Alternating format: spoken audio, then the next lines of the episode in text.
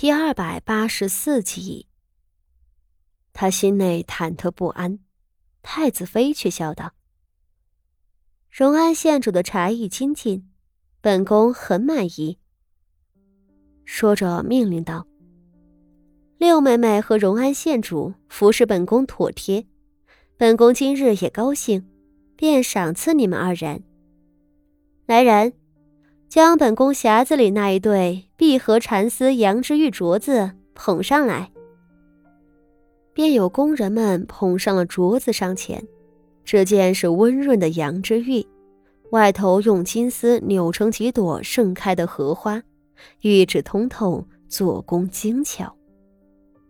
太子妃这样高贵的身份，出门在外，后头跟着那浩荡仪仗，不全是摆设着给人看的。那些下人们手里捧着的衣裳、拂尘、玉瓶、胭脂等各色物品，能够保证主子不管走到哪儿都能随时更衣梳洗。这首饰匣子也是带着的。这一对玉镯子，一瞧就是宫中贡品。傅锦仪和梅公主不过是捧了一杯茶，就得到这样贵重的赏赐。不由都愣住了，而太子妃已经笑着，先拿起其中的一只，套在了梅公主的手上，又示意傅锦仪拿走另外一只。梅公主自然不敢推脱，她脸上的神色惊疑不定。傅锦仪不过顿了一顿，也伸手拿走了属于自己的镯子，随后。两人跪地朝太子妃拜谢。太子妃笑道：“ 都是一家人，不必多礼。六妹妹是太子的亲妹妹，手足情分，非旁人可比。我这个做嫂子的，又怎会怠慢你呢？还什么出身卑微？你是天之娇女，是皇上的血脉，即便你娘亲是宫奴出身。”也不会改变你身为公主的事实。日后六妹妹还是多来东宫陪我说说话，我不会亏待了六妹妹的。梅公主方才为着劝太子妃喝茶，一番话说得楚楚可怜，谁料太子妃一张利嘴可不在她之下，亲亲热热的几句话，又把她顶得哑口无言。太子妃面上挂着盈盈的笑，梅公主虽然忐忑，还是连忙跟着笑道：“太子妃殿下如此照顾我，我实在感激不尽。好了，你年纪小，爱热闹，不必陪着我们枯坐，还是快些过去瞧那些姑娘们作诗去吧。”太子妃似乎并不想给梅公主说话的机会。她轻巧的笑着，推开了梅公主的手，看梅公主还是一副欲言又止的模样，又笑道：“若是妹妹不喜欢诗文，不如却折两只金盏菊过来。冯家的菊花很适合我的心意，只是我自个儿带来，不愿意走动。”太子妃这是吩咐梅公主去摘花给她。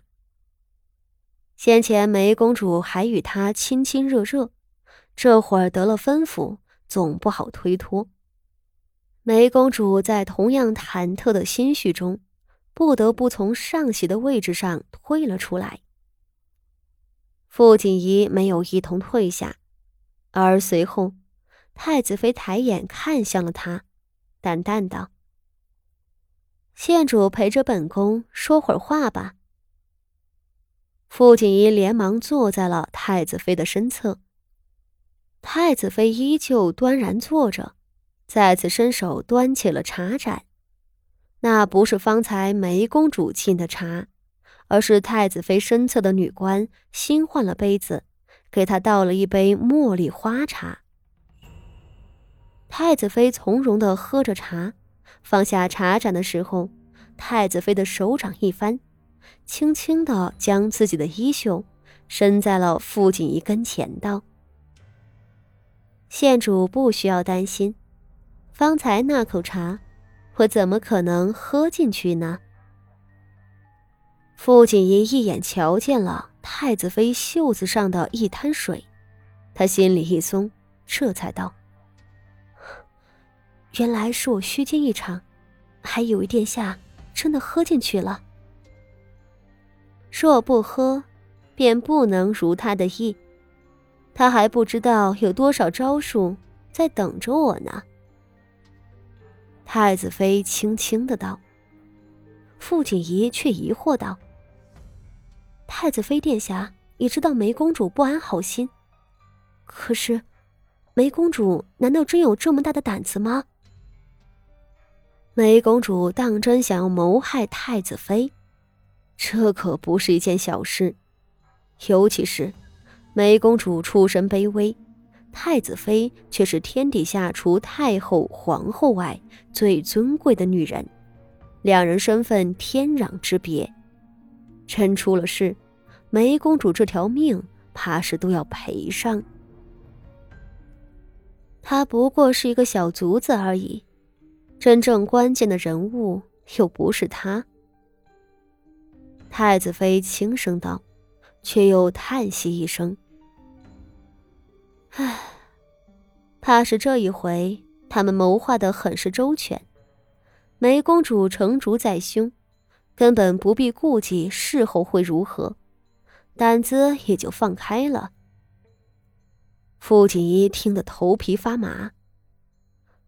谋划周全，他压低了声音问道：“太子妃殿下都知道了吗？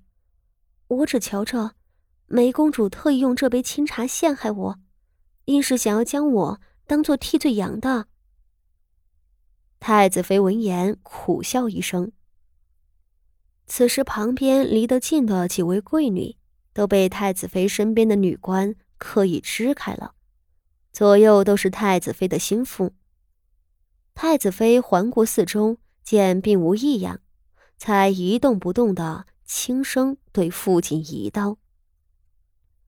荣安，你方才不顾自己的安危，上来给我扫那一杯茶，你这份心我记下了。今日之事，我也不瞒着你，宫中六皇子与冯氏女成婚，我身为太子妃，却出宫来冯家赴宴，并不是没有原因的。傅锦仪浑身一僵，他就知道是这样。旁的郡主、亲王之类来冯家赏花也就罢了，可太子妃是东宫的主母，按理是应该在宫中参加六皇子的婚宴的。太子妃特意的出宫，八成是为了躲避什么，只可惜她根本就躲不了。梅公主跟着她一块儿出来了。